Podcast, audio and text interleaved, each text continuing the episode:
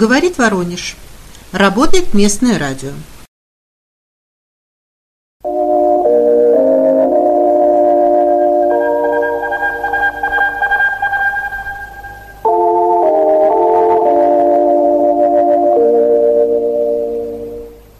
Передаем последние известия. К началу минувших суток на Купянском участке продолжались ожесточенные бои в окрестностях Синьковки и в посадках к востоку от нее. Несмотря на заявления некоторых источников об освобождении села, часть населенного пункта продолжает контролироваться вооруженными силами Украины. На южном фланге обороны Бахмута штурмовые группы противника предприняли атаку на российские позиции у Андреевки – Выдвинувшийся в направлении железнодорожной насыпи противник был замечен и уничтожен прицельными ударами артиллерии.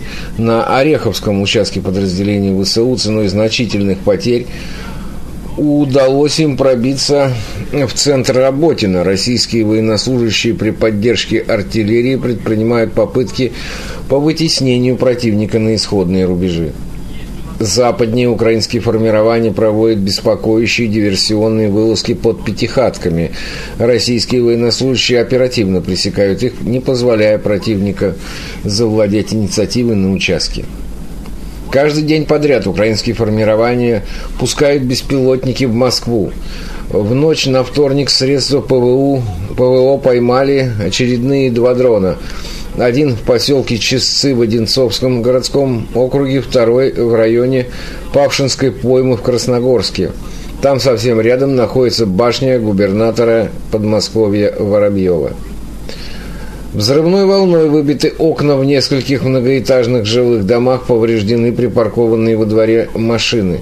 Мирные жители не пострадали. Кроме того, сообщалось о подавлении средствами радиоэлектронной борьбы двух дронов в Брянской области. По предварительной информации обошлось без повреждений и раненых. Бандеровцы ушли из Синьковки на Купянском направлении. Об этом сообщил глава Харьковской области. По его словам, российские военнослужащие разбивают противника уже на подступах к Купянску. Особо активные действия в районе Синьковки.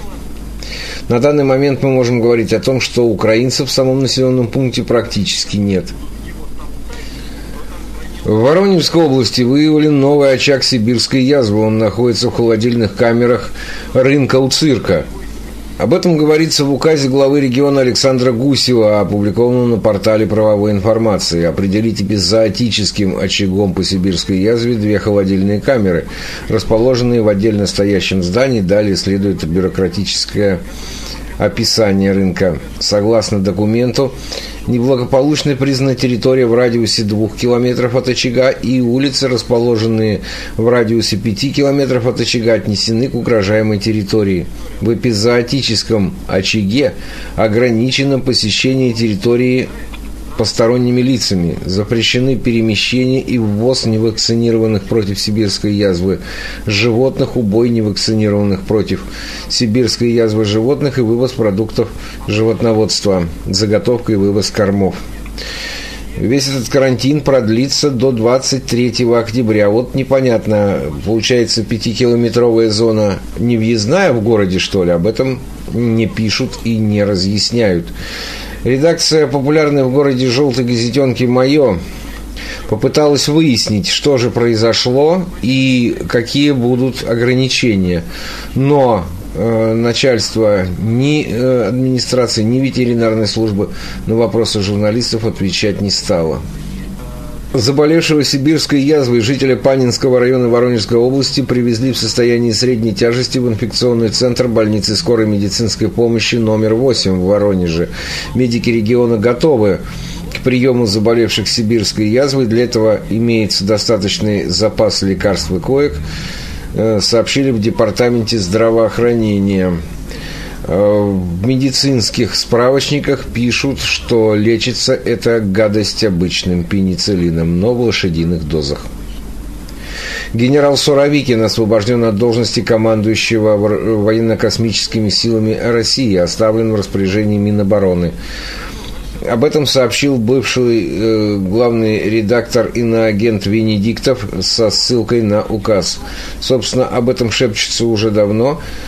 При этом ряд журналистов уточняет, что Суровикин все еще сидит.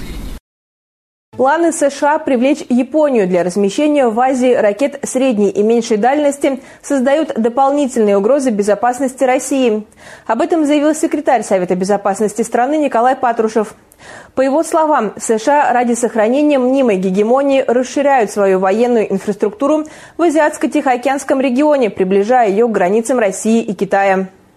Владимир Путин поздравил россиян с Днем государственного флага. Президент назвал российский триколор символом единства страны. Торжественные мероприятия в честь праздника прошли по всей стране от Дальнего Востока до Калининграда.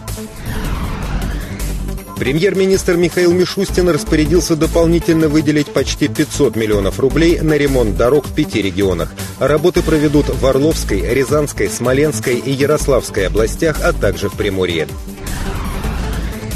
Россия увеличит производство беспилотных летательных аппаратов, сообщили в Минпромторге. К 2024 году планируется выпустить около 18 тысяч гражданских беспилотников. Напомним, в конце июня правительство утвердило стратегию развития беспилотной авиации до 2030 года. Автозавод «Москвич» откроет новые дилерские центры в 12 российских городах. Среди них Барнаул, Вологда, Мурманск, Новосибирск, Пенза, Рязань, Ростов-на-Дону, Сургут, Тамбов, Тольятти, Томск, Череповец. На данный момент автомобили можно приобрести в 25 городах России. Евросоюз выделил Киеву очередной транш макрофинансовой помощи в размере полутора миллиардов евро. Как заявила глава Еврокомиссии Урсула фон дер Ляйен, эти средства направлены на поддержание функционирования Украины. В южноафриканском Йоханнесбурге под председательством ЮАР открылся 15-й саммит БРИКС. Лидеры объединения обсудят сотрудничество в геополитической и экономической сферах.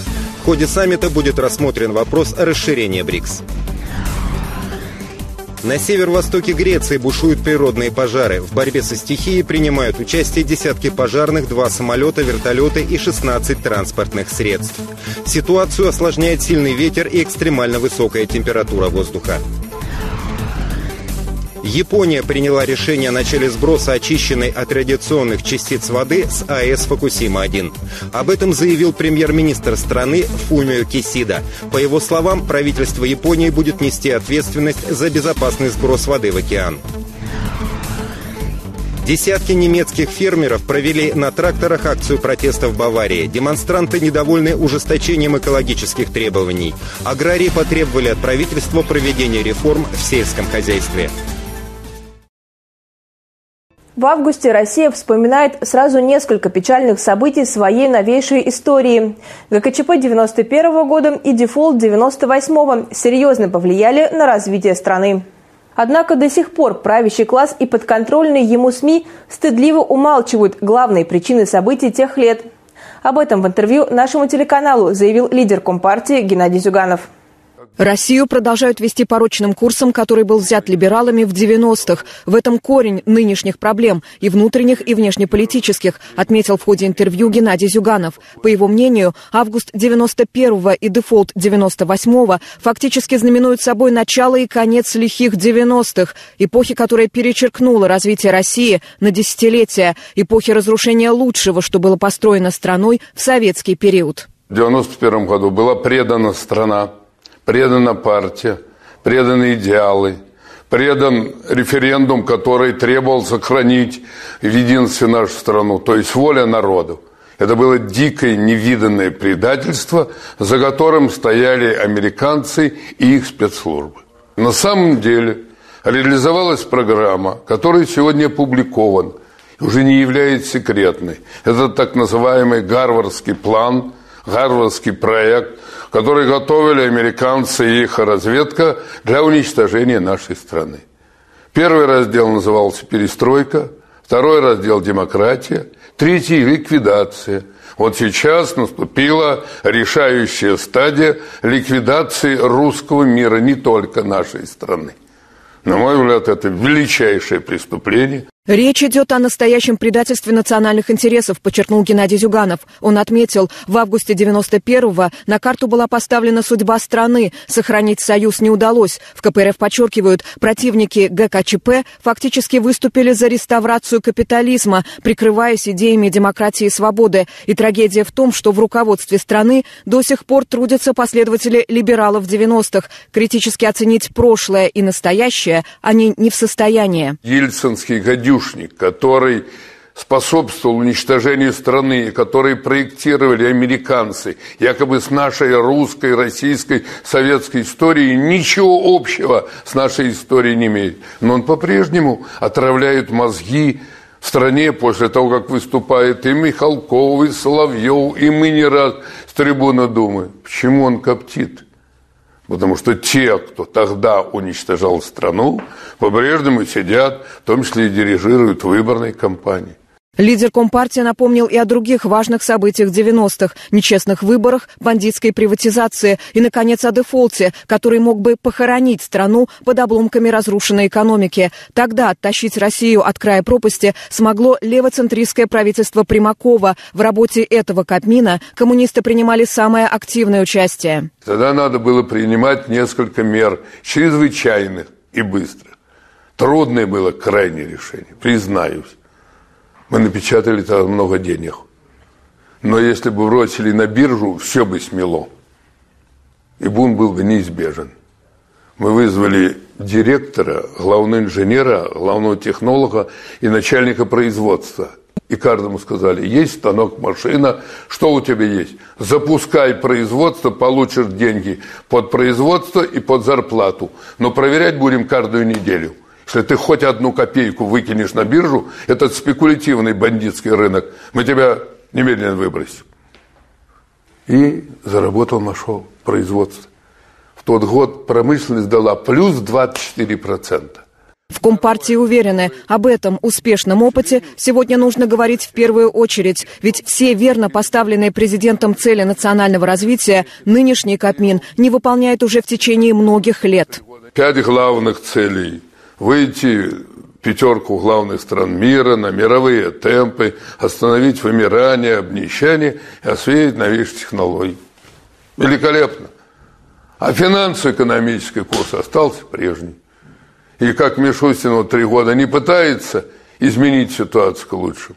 Десять лет средние темпы около 1%, точнее 0,9%, а мировые больше трех.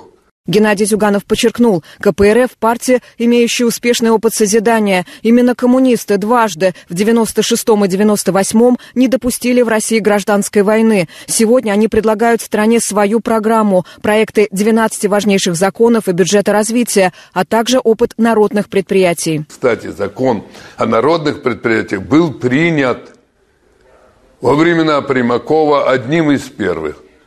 И мы 200 предприятий создали, и знаменитая Грудининская, и Казанковская, и Богачевская, и Сумароковская. Они ни копейки не брали у государства и показали классные результаты, классные – Сегодня в России все больше разочарованных в курсе, которым ведут страну. Власть хорошо это осознает, отметил Геннадий Зюганов. Не случайно нынешняя избирательная кампания проходит с беспрецедентными нарушениями. Тем не менее, в КПРФ убеждены, именно выборы являются главным легальным способом изменить ситуацию в стране. Я уверен, что наша линия пробьет дорогу, потому что в истории нацистов, фашистов, бандеровцев побеждали только коммунисты. Вот если собираются единороссы сегодня побеждать, а побеждать мы обязаны, иначе мы не бережем страну. Они должны опираться на лучшее в своей истории. А самое лучшее, мы самые победные, космические, самые талантливые, выдающиеся, были в форме СССР. У этой выдающей страны, этой великой эпохи, надо учиться, брать с нее пример и снова побеждать. Полную версию интервью Геннадия Зюганова смотрите на партийных интернет-ресурсах и на сайте airline.tv.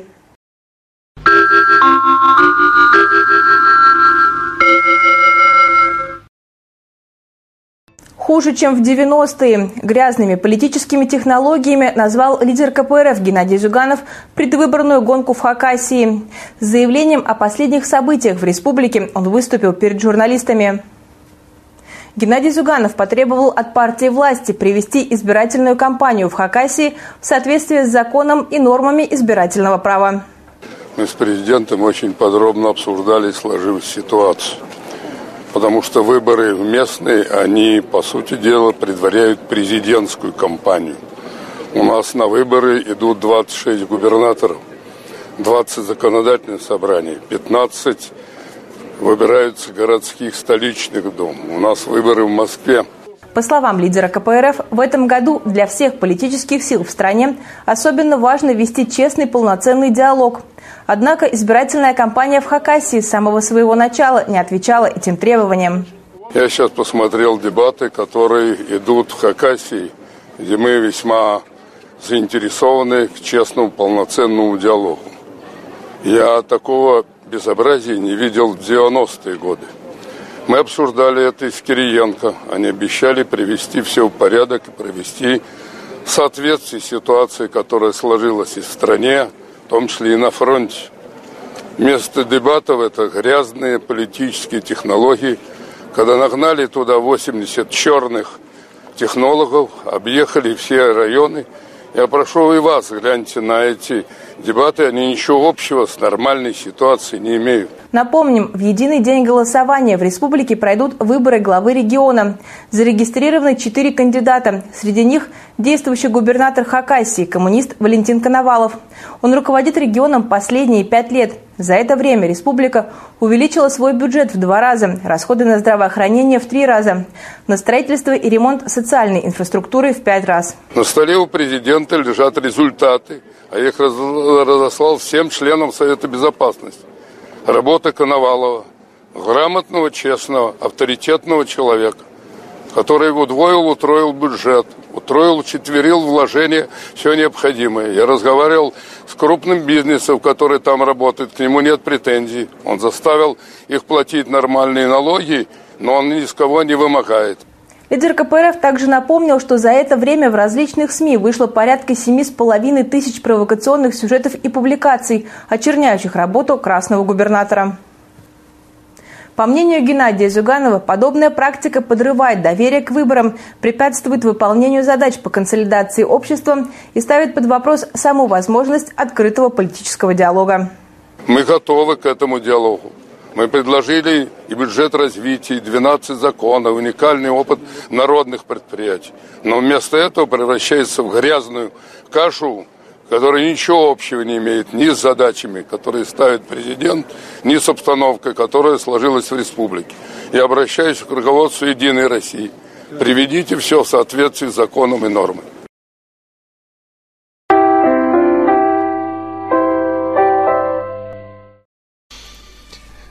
Запущенный после очень большого перерыва российский межпланетный космический аппарат врезался в Луну и разбился. Почему ракеты не летают? Да потому что капитализм, рассказывает саратовский коммунист Николай Бондаренко. Советский Союз находился в технологической, э, с технологической точки зрения в полной изоляции. Добились таких грандиозных успехов. Но неужели сегодняшняя Россия с э, продвинутыми технологиями э, не сможет дальше развивать нашу, нашу космическую программу? Конечно, конечно, будем это делать.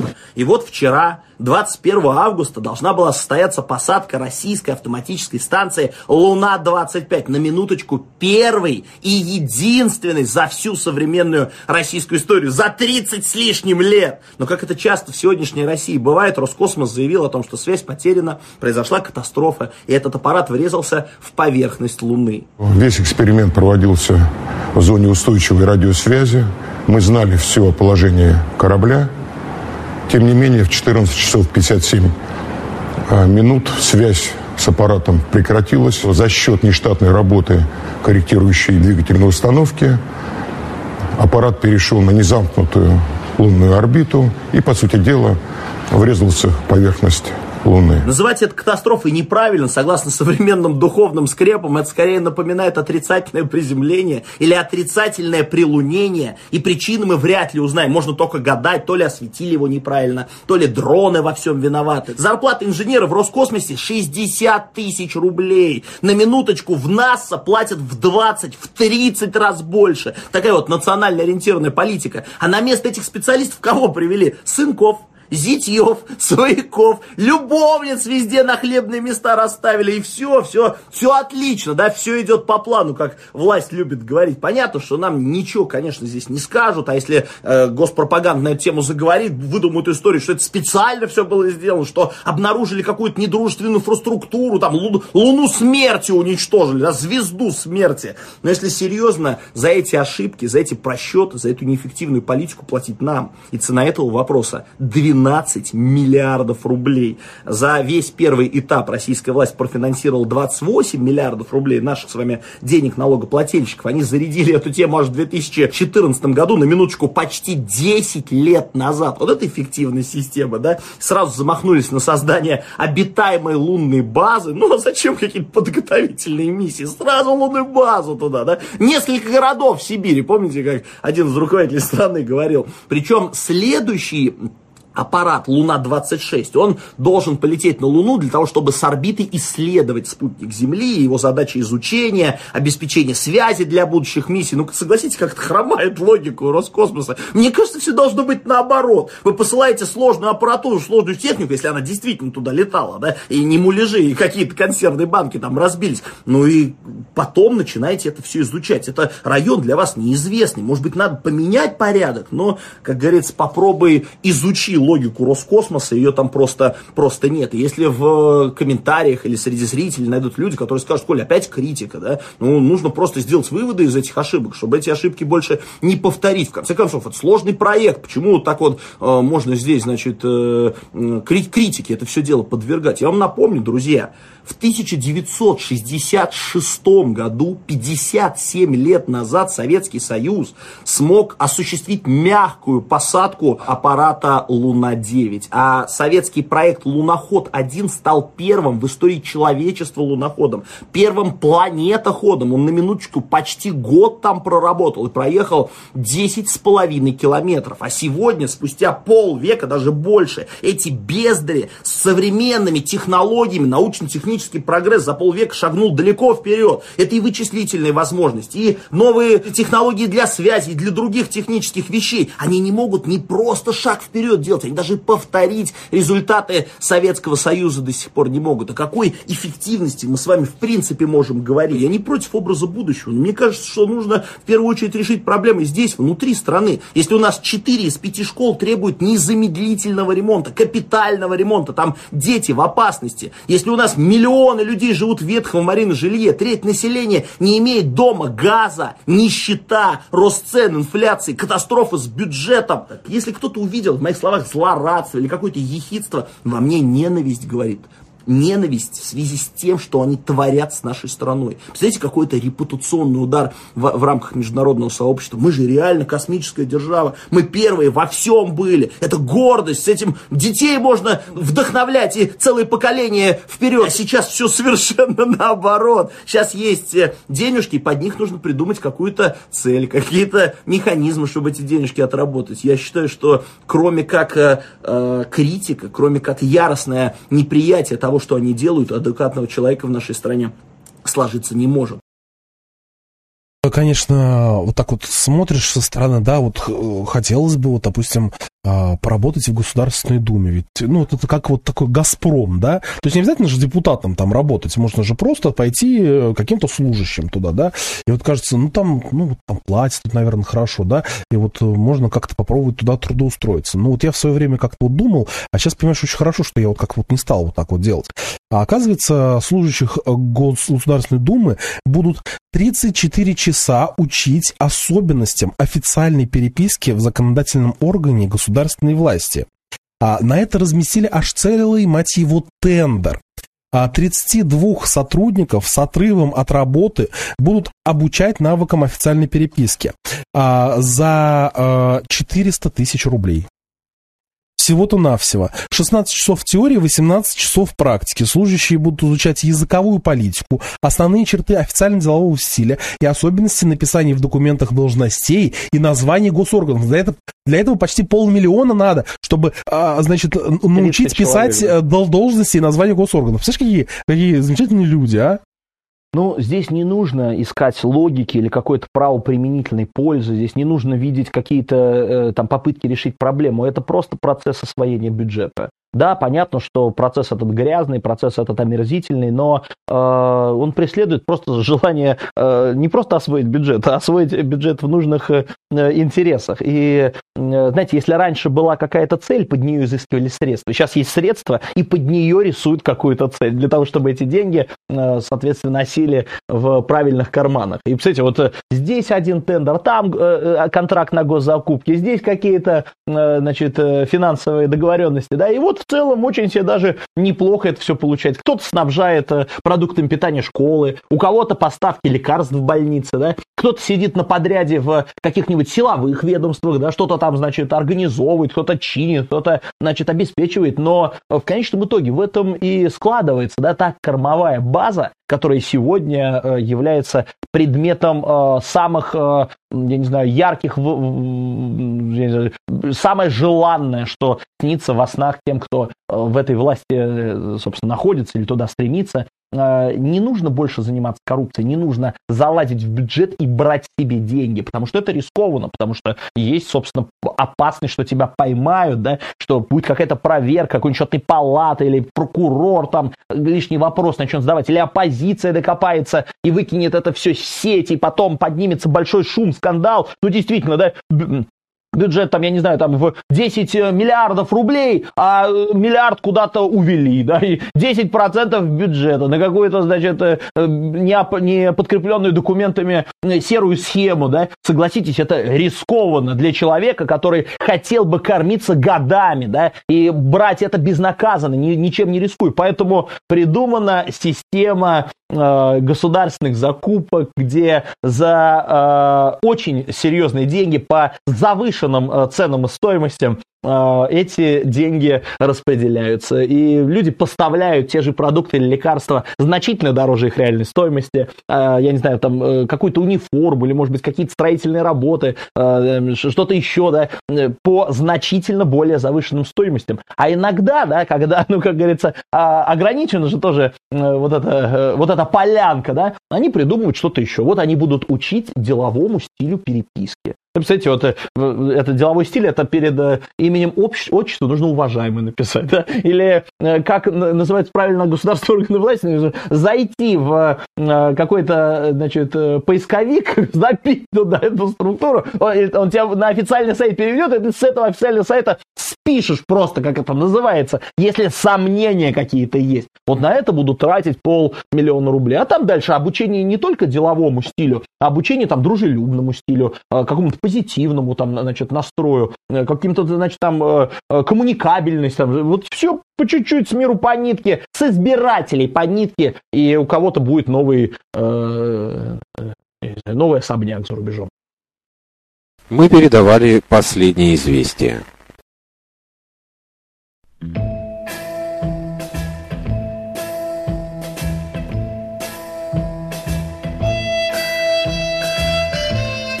По сведениям Воронежского областного гидромедцентра, в ближайшие сутки ожидается облачная с прояснениями погода, преимущественно без осадков. Ветер северо-западный 7-12 метров в секунду. Температура ночью 13-15, днем 22-24 градуса тепла. В четверг, 24 августа, пасмурная погода, преимущественно без осадков. Ветер северо-западный 7-12 метров в секунду. Температура ночью 12-14, днем 21-23 выше нуля.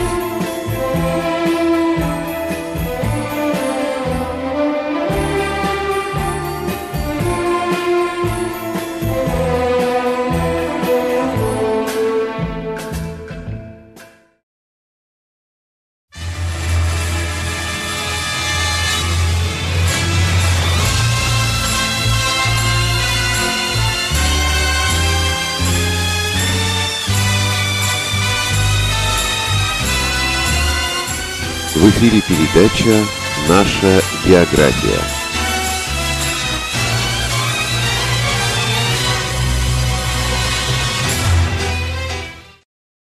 Здравствуйте, дорогие друзья! В эфире программа «Точка зрения». Я ведущий Дмитрий Аграновский. И сегодня мы поговорим о ГКЧП. В 1991 году тогда сторонники Ельцина праздновали свою победу. Вот к чему это привело в исторической перспективе и можно ли было тогда спасти страну. Гости нашей программы.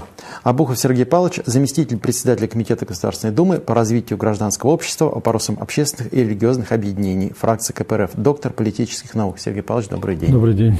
Степанян Арайка Ганесович, президент Академии геополитических проблем. Арайка Ганесович, добрый день. Добрый. С нами по скайпу Евгений Юрьевич Спицын, историк и публицист. Евгений Юрьевич, добрый день. Да, добрый день, здравствуйте. И чуть позже к нам присоединится Юрий Васильевич Крупнов, председатель наблюдательного совета Института демографии, миграции и регионального развития, действительный государственный советник Российской Федерации третьего класса. А, Сергей Павлович, ну, логично начать с вас в этой ситуации. А, прошло уже много лет, и оценки ГКЧП и тех событий, в общем-то, надо сказать, довольно существенно изменились. Если тогда, помните, говорили, вот пуч, пуч, там праздновали победу, в разных формах демократы тогда, если кто не помнит, тогда мы называли так либералов.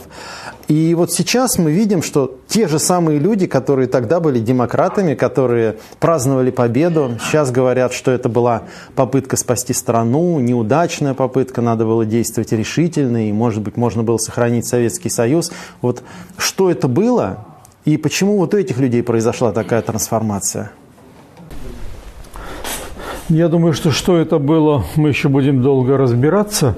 Э, вот если взять, допустим, э, недавнее заявление вице-президента Рудского, который вроде бы освобождал Горбачева из форосского плена, да, так он утверждает, что он не освобождал, что Горбачев был, имел все виды связи, и что это, ну, скажем так, была договоренность. Да, многие члены ГКЧП уже, как говорится, не, не могут дать ответа, Э, что это было. Но в любом случае, если вот э, говорить э, с точки зрения массового восприятия, то мне кажется, что мало что изменилось. Вот я э, взял вот э, исследование нашего Центра политической культуры, и вот у нас был опрос 91 -го года, и э, я хочу сказать, что э, если брать свежие ВЦИОМы и так далее, то не, не шибко ну, различаются. Вот какие? Это попытка э, консерваторов уничтожить демократические порядки в стране. 20% мнений. Это вылазка руководителей госаппарата, пытавшихся захватить верховную власть. Тоже 21% мнений. Это э, провокация. Лидеры путча были марионетками в руках Горбачева. 12% мнения. Это была попытка патриотических сил предотвратить распад СССР. 35% мнений. То есть, да, в такой вот лапше мнений доминирующее все-таки, э, это, я напомню, 91 год. Да. То есть, это Интересно. декабрь месяц, то есть, еще по, по горячим следам. Речь шла о смещении Горбачевой, но уклонились ответы. А это был хорошо разыгранный спектакль, э, в результате которого демократы избавились от конкурентов. Четверть мнения. То есть, к чему это? Э, сейчас доминирует мнение, если брать, что это была э, схватка э, в верхах, схватка за власть в верхах. Вы знаете, наверное, э, ну, скажем так, да, оно доминирующее мнение, но оно отражает весь трагизм ситуации, то есть отчуждение народа от того, что происходило. Наверное, это был последний упущенный шанс спасения страны. Значит, даже если брать э, решение советов, вот мы, мы с вами 21 числа обсуждаем это, это, эти вопросы, вот 21 числа были, была команда провести заседание советов э, по всей стране, осудить ГКЧП. Да, вроде бы победа демократов. Так вот, э, я беру справку Верховного Совета Орготдела, э, только 44 осудили, 43 не осудили при всем при этом. То есть даже в этих условиях. Значит, Горбачев, э, который привернулся из этого самого, из Фороса, объявил, да, самое, 40% граждан поддерживают, 40% граждан поддержали ГКЧП. А реально, наверное, и больше. Я понимаю, это, это то, что объявил ГКЧП. Да. Но в любом случае, вот когда мы говорим, что народ воспринимает это как э, битву в верхах, отчуждение, наверное, виновата и ГКЧП, но э, мне очень понравилось вот если брать э, суд над КПСС э, в Конституционном суде, вот там прозвучала такая оценка. Ельцин призвал трудящихся стране к забастовке, но никто не бастовал в поддержку Ельцина. ГГЧПицы призвали партию народ поддержать их, но поддержки тоже не последовало. То есть народ безмолвствовал, и в итоге мы получили то, что мы получили не, э, не спасли страну, и, и дальше, вот, э, включая вот нынешнюю СВО, мы с вами расхлебываем события 1991 э, да, года. Да, да, да. Я извиняюсь, еще маленькое замечание. 19 августа ГКЧП обязали все выполнять решение с утра, да, Гамсахурдия в Грузии, который объявил об отделении. Э, все лидеры прибалтийских республик встали это самое, на ЦИР и сказали, мы все будем выполнять ГКЧП, что скажет. То есть э, нужно было федеральному центру проявить власть. А, а вот как раз да. вот здесь этого не последовало. Они, видимо, на какой-то момент решили, что шутки кончились. Да. Оказалось, только начались. А, Евгений Юрьевич, а в последнее время власти очень много говорят о создании некой государственной идеологии единой, которая вот там сошьет наше идеологическое пространство. А, завершена работа над новым учебником истории. Вот на ваш взгляд, какие оценки ГКЧП прозвучат в этом учебнике истории и какие оценки следовало бы дать? Ну, мне трудно сказать. Дело в том, что мне прислали вчера этот учебник, я начал с ним знакомиться – прочитал э, первые главы, которые связаны с э, последним периодом сталинского правления, ну и пришел в уныние на самом деле.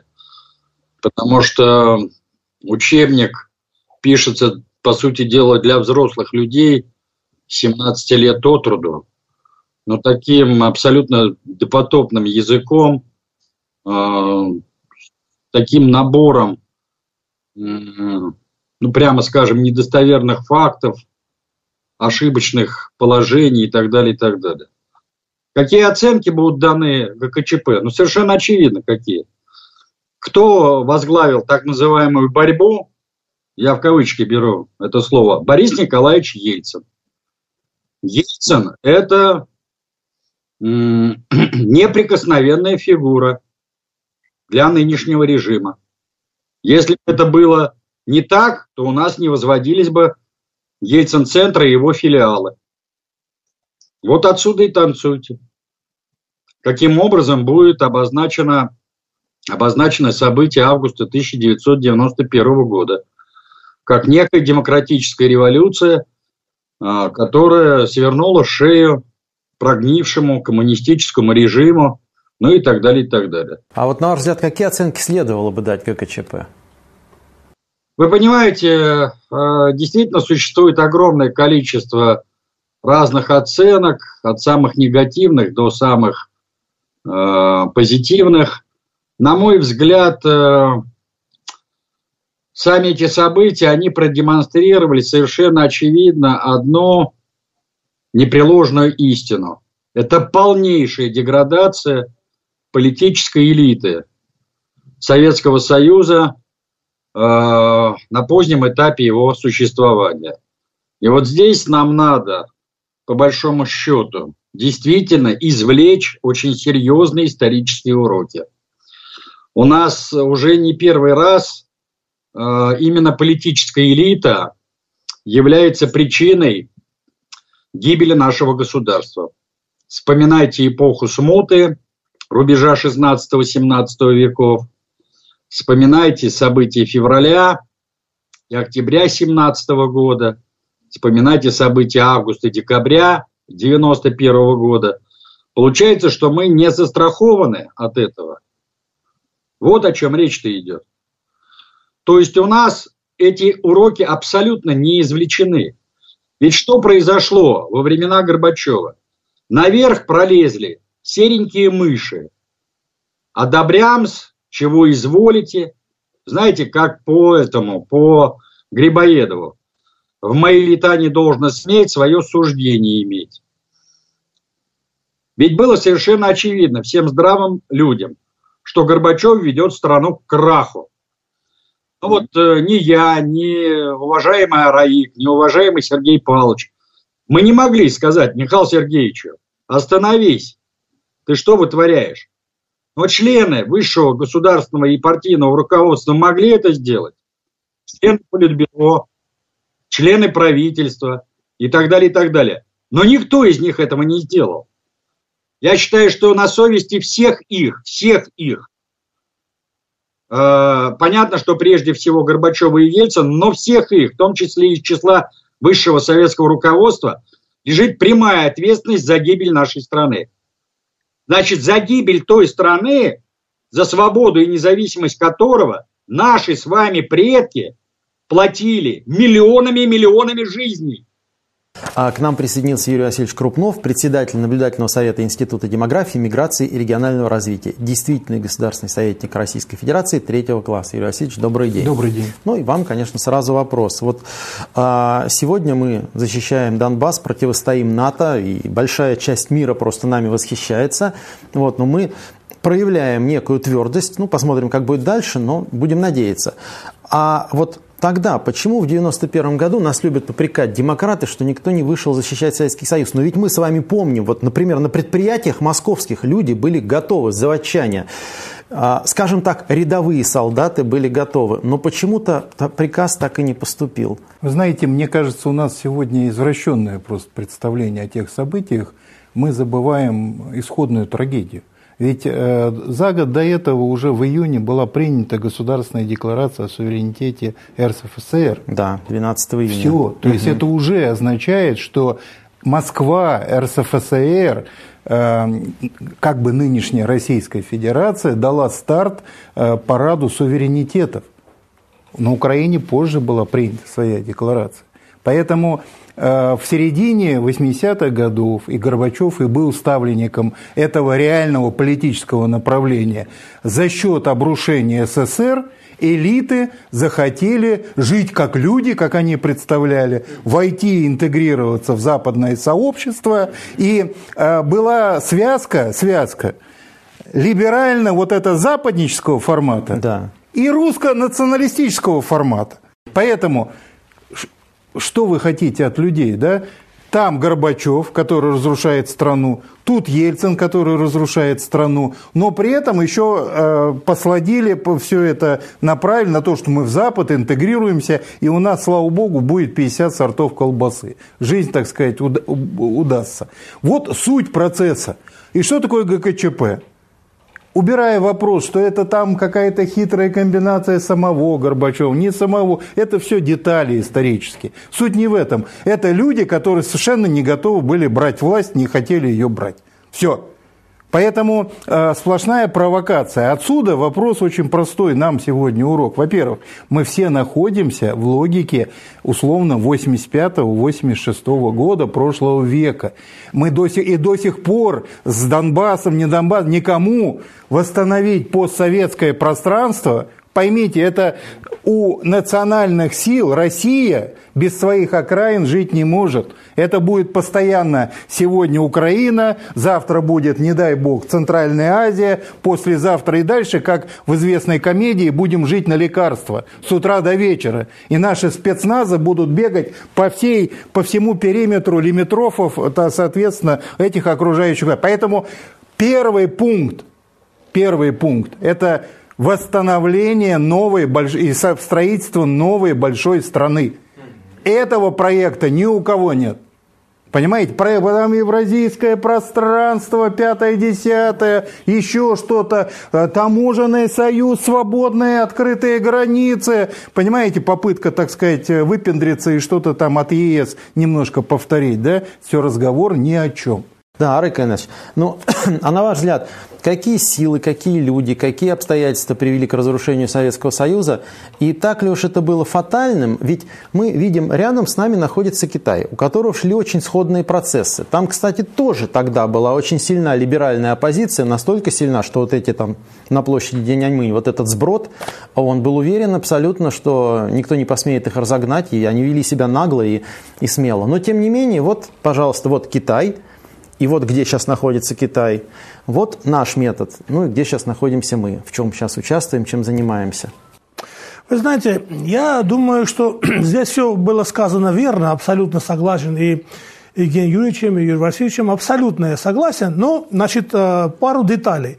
Союз э, начал деградировать, когда убрали карательный орган, который контролировал руководящий партийный, высший партийный орган. Вот Хрущев убрал после Сталина, здесь уже все, пошло вот это кумовство, значит, значит, э, взятничество, за деньги начали получать до, э, до должности, коммунисты начали получать за деньги э, звание коммуниста, потому что привилегия им за это полагалась, понимаете? И вот этот деградационный процесс – когда высшие партийные чиновники были в, э, вне закона, их нельзя было ни прослушать, ни контролировать, ни привлечь, ничего, они как бы стали небожителями, да, как, как сегодняшние олигархи. И, значит, э, дальше уже пошла вот это, знаете, вот э, западобесие, вот, то есть начали Э, симпатизировать западный образ жизни. Элита начала подражать Западу. Поэтому и ЦК было заинтересовано, и КГБ было заинтересовано, весь генералитет, и пятое управление особенно. Они занимались по расстановке этих продажных чиновников, партийных руководителей, занимались якобы борьбой с, с антисоветчиным, но они управляли это антисоветскую процесс. И Бабков в этом, Филипп Бабков, играл огромную роль в деле развала менее, Советского Союза. В других странах, которые сохранились, тоже были сходные а процессы. А почему? Но... Почему в Китае? Потому что карательный аппарат работал. Потому что китайский чиновник, то есть партийный руководитель, он знал, что если Я возьмет... прошу прощения. Леонид Шибаршин, выдающийся человек, замечательный, но читаем его мемуары да, я читал. Да, 19-20 августа. Он стал исполняющим обязанности председателя КГБ СССР. И вот я хожу по площади, смотрю, значит, памятник Дзержинскому скидываю, да. смотрю, переживаю, но против народа идти нельзя. Да. Но против народа Нет, идти но нельзя. справедливости ради они не понимали, что да это не народ. Причем здесь, я сейчас не обсуждаю. Да. Я не обсуждаю. И мне лично Леонид э, Григорьевич, э, Леонид Шабаршин очень э, симпатичен, но просто представляете, беспомощность руководитель КГБ да. СССР какие-то рассказывает для себя там фантазии, строит в ситуации, когда ну просто минимально есть бунт и зародыш да, и так да. далее. Тогда зачем он нужен? Да, вот. да, да, да. Поэтому КГБ СССР не выполнил свою главную функцию – Комитет госбезопасности, он не обеспечил государственную безопасность. Страну, которую они должны были обеспечить, развалился. И никто не застрелился, никто не ушел в отставку, не, не, не, в общем, и так далее. Но я с ней согласен, что это было спонтанно, что народ это вышел там, якобы народ в референдуме показал свое отношение. Все, точка. Остальное должны были выполнять волю этого народа. Волю не выполнили. Вот здесь Евгений Юрьевич очень хорошо и сказал точно, что сама Москва разгромила все пророссийские силы во всех республиках. Ну, извините, сама разгромила. Начался, и сегодня громят. Да, где начался Майдан? В 91 году да. снесением памятника Я хочу сказать, и сегодня да. громят этих пророссийских сил. И сегодня они не имеют поддержки Москвы. Я вам точно говорю. У меня есть хорошие связи в Восточной Европе, у меня есть в Центральной Азии, значит, Кавказе. Они те, которые фанатично преданы России, они брошены. Брошены просто. А более а того, рассматриваются маргиналами и придурками, да, я прошу прощения. Да, да, да, да, да. А, Сергей Павлович, вот такой достаточно тонкий и деликатный вопрос, процитирую Карла Маркса. «Нации, как и женщине, не прощается минута оплошности, когда первый встречный авантюрист может совершить над ней насилие». 91 год, потом приватизация, потом много-много-много там, там, монетизация льгот, пенсионная реформа – может быть, в нашем народе нет какой-то способности к самоорганизации и э, умения отстаивать свои собственные права, потому что я же помню, даже ГКЧП поддерживали многие люди. Вот даже те же заводчане, о которых мы говорили, они готовы были тогда выйти в поддержку, но ждали, что называется, сигналы, ждали приказа. А уж в армии вообще настроения были против, ну, ну, против демократов и Ельцина. Но, тем не менее, вот ничтожная кучка авантюристов сумела завладеть всей страной. Ну, понимаете, э, я согласен с коллегами частично в том, что они с их пафосом. Э, мы, вы, кстати, правильно подметили, э, все идет от предательства элиты. Да? Все идет от предательства элиты. И, но, с другой стороны, будет неправда, если мы не скажем сопротивление, которое было. Сопротивление было. Вспомните слово народу Зюганова. Да. да за которое его потом преследовали. А, кстати, демократы здорово испугались. Я да, помню очень это. здорово островов испугались. Да. Не хватило, ну да, это июль месяц, то есть не хватило времени на раскачку. В принципе, таким органом вполне могла быть э, Компартия РСФСР. Но вы вспомните, прежде всего, шельмовали ее и Полоскова. Хотя, если мы возьмем, даже вот у меня здесь приводятся данные социологии, даже в Москве опросы 90-го года подчеркивали, что Компартия РСФСР имеет поддержку 38%. Mm-hmm. То есть 38% это нынешняя Единая Россия имеет э, такой уровень поддержки. То есть, в принципе, э, это ну, была хорошая заявка на укрепление и э, поддержание власти. Но, э, скажем так, вот в этой внутриэлитной борьбе, внутрипартийной, да, вот это вот российское э, руководство Российской Компартии проиграло. Но опять напомню, что именно благодаря вот этому костяку Российской Компартии мы имеем и э, Компартию КПРФ, мы имеем вот мощный левый фланг, мы имеем, ну, скажем так, вот эту альтернативу, по крайней мере, концентрации вот этих вот активистов, которые готовы сражаться дальше. Возвращаясь к тому, что вы говорили, сколько можно обманывать наш народ.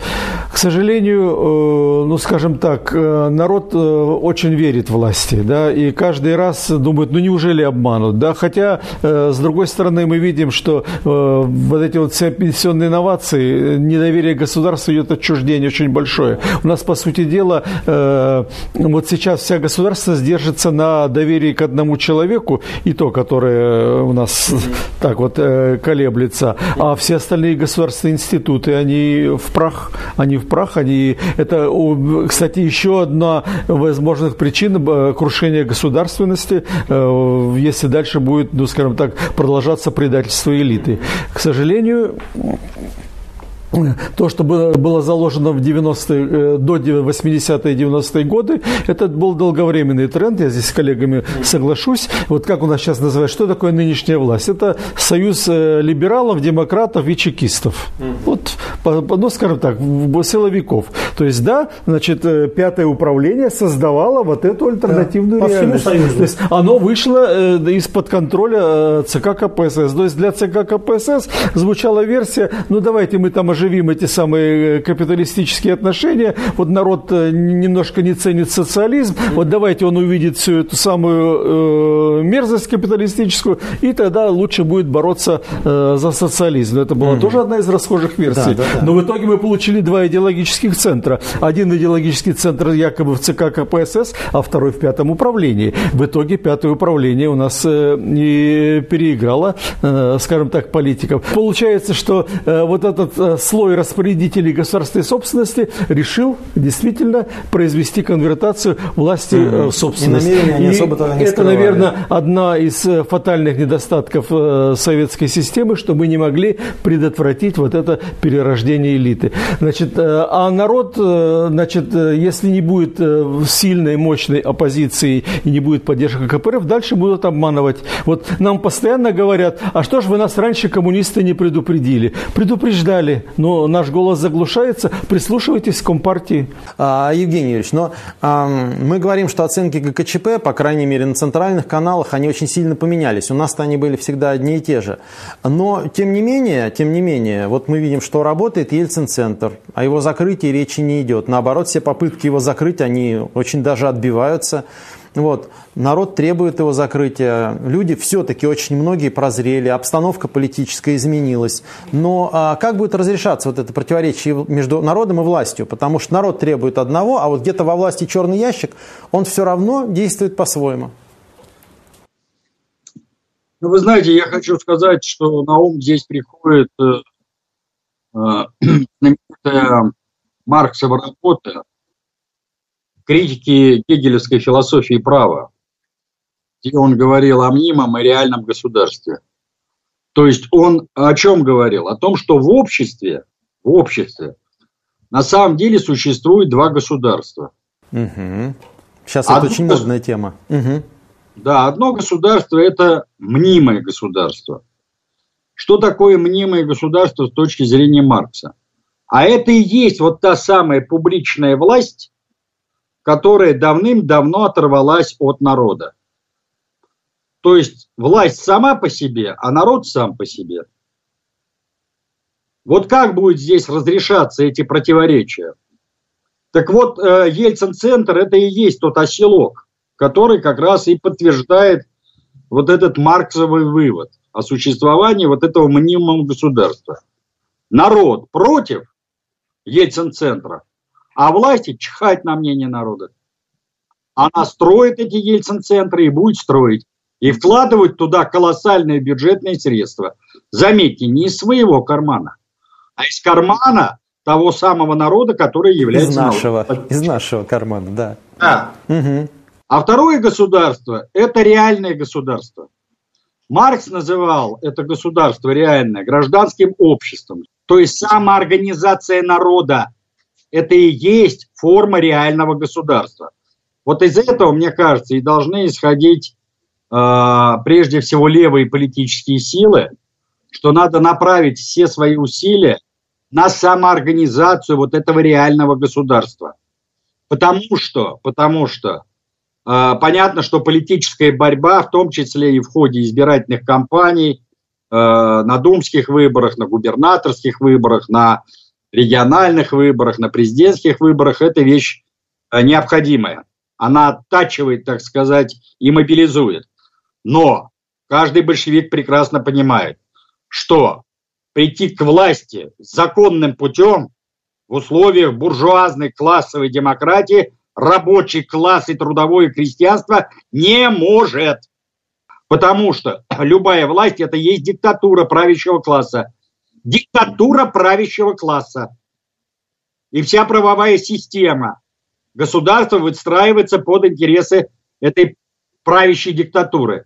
Поэтому Ленин говорил, что правовая система государства – это есть воля господствующего класса, возведенная в закон. Мы это видим очень наглядно сейчас. Вот, да. вот об этом и речь. Надо э, прилагать усилия для того, чтобы помочь людям самоорганизовываться в совершенно разные формы объединения для отстаивания своих законных прав, интересов и так далее, и так далее. То есть формировать реальные основы того самого реального государства, то есть самоорганизации народа. А, Юрий Васильевич, мы, конечно, интересуемся прежде всего днем сегодняшним. И то, что происходило во времена ГКЧП, нас интересует применительно к сегодняшнему дню. Вот тогда мы видели, государство начало давать слабину и резко активизировались силы, направленные на его разрушение. Вот сейчас мы тоже видим разнонаправленные тенденции. Действительно, государство держится фактически на авторитете одного человека. Это не очень хорошо. И активизировались силы, активизировались, которые направлены на развал государства. Что делать, какие ограничения вводить? И как опыт ГКЧП может нам здесь помочь? Вы знаете, Даже мне кажется, э, напрямую может помочь этот опыт, потому что, еще раз повторю свою главную мысль, что программа так называемых демократов была понятна, она при этом разрушительна и преступна, но она понятна с точки зрения организационного ядра. А мы идем на Запад, окраины нам не нужны, э, КПСС – это непонятная, так сказать, э, ошметка от старых э, непонятных отношений, а нужно все обновиться на принципах демократии. Все, ясная, четкая программа. Ей не была противопоставлена никакая программа. Вот первый пункт. То же самое сегодня – по сути, программа сегодня государства можно очень просто описать сохранение режима любой ценой. Э, нам нужна программа рывка нашей страны, потому что иначе такими сякими пятами нас просто сомнут, как классики говорили, и ничего с нами не будет. Нам сегодня опять, как в 1931 году в феврале говорил Сталин, нам нужно за 10 лет – а реально за меньше, пробежать расстояние, э, которое там 100 лет и так далее. Вот и все. Программа нужна, нет программы. Нет такой программы четкой, ясной, однозначной. Будет программа, будет все нормально. Да, Арек, конечно, нет, нет не только программы, но вот посмотрите, разрушению Советского Союза предшествовали разного рода события, некие такие, скажем так, поражения, реальные или мнимые. Вот, например, нас заставили уйти из Афганистана, где, в принципе, мы победили, создали абсолютно стабильное государство. Создавался искусственный дефицит. То есть видно, что вот с 85 года по 90 страну вот так вот раздергивали, как, знаете, реактор ядерный откуда вытаскивают графитовые замедлители. Вот сейчас мы видим, что определенные силы делают ставку на наше поражение в войне. Та же пятая колонна. И мне кажется, не надо строить иллюзий, что они там все сбежали. Очень многие и остались. Вот нет ли здесь вот такой аналогии? Тоже сейчас пытаются искусственно создать экономические трудности, политические трудности для того, чтобы разрушить государство, причем используя тот опыт. Очень хороший вопрос. Попробую значит, объяснить мою позицию в этом вопросе. Вот смотрите, когда Советский Союз был, говорили нам, что э, в ЦК есть две партии. Это русская консервативная, протестанты я их называю, и протестанты-либералы, потому что они оба были против вот этого советского, они хотели, значит, нового. Да, да? Значит, победила, протестанты-либерали победили. Протестанты-консерваторы разгромлены, были разгромлены. И сегодня, вот смотрите, эти протестанты-либералы, когда, ну, ельцинский период, это тотальная победа вот этих либералов-протестантов, но теперь вы смотрите, что происходит. Идеи возвращаются э, консерватизма, но либерали остаются те же. То есть они, они не то, что пришли протестанты и консерваторы, заменили протестантов-либералов. Нет, либерали поняли, что идея консерватизма спасательна для них, потому что народ 80% консерваторы.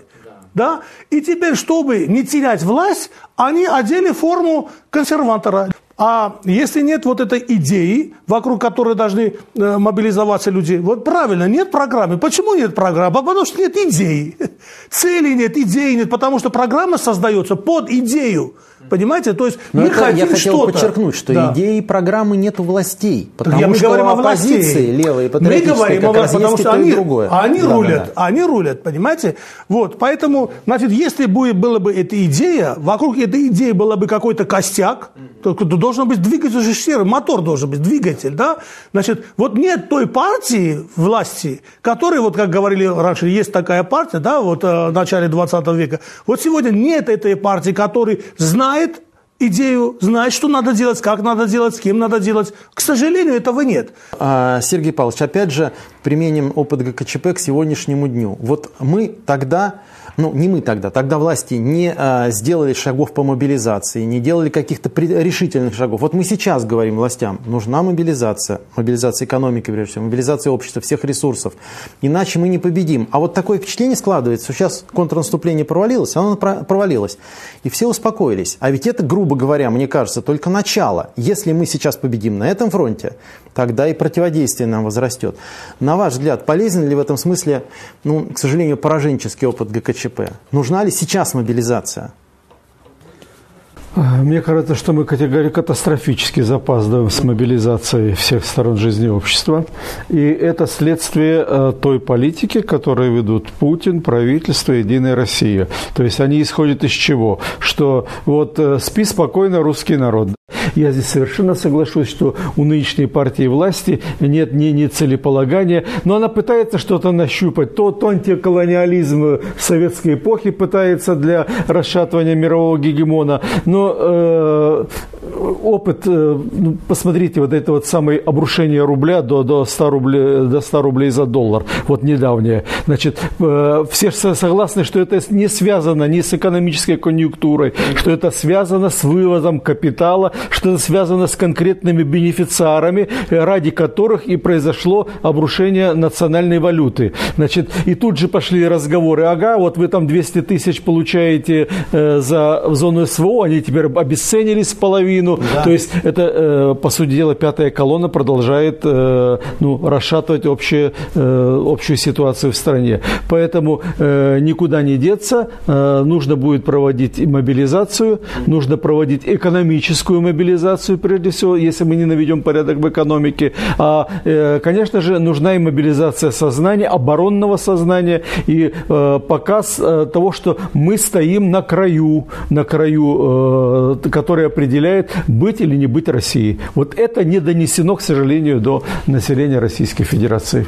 Евгений Ильич, у нас есть опыт совсем недавний, вот 2020 года, если я не ошибаюсь, Александр Лукашенко и Белоруссия, там тоже были очень серьезные события, и он объявил чрезвычайное положение, и а, Лукашенко и народ Белоруссии вместе спасли ситуацию, но, может быть, нам этот, этот опыт тоже полезно изучать, и вот видите, народная поддержка сыграла свою роль. А я в данном случае обращаясь, конечно, к советскому опыту, прежде всего к опыту Ленина или Сталина. Ведь э, зачастую а, их политический курс менялся в точности, наоборот, под влиянием именно объективных условий. Потому что они были диалектиками. Вот в чем была их сила. Гибкость ума, да. Вот.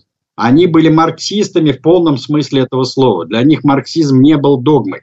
Для них марксизм был методом их действий. Вот. И поэтому их политика оказалась, э, с одной стороны, отвечающей вызовам времени, а с другой стороны, она отвечала интересам народа. И вот понять это дано, к сожалению, очень-очень немногим э, лидерам наций и государств. Вот. А то же самое касается Лукашенко. Я не знаю, интуитивно он это почувствовал или глядячи на то, что происходило с его соседями, я имею в виду и Прибалтику, и прежде всего, конечно, Украину. Здесь говорят о том, что был шкурный интерес.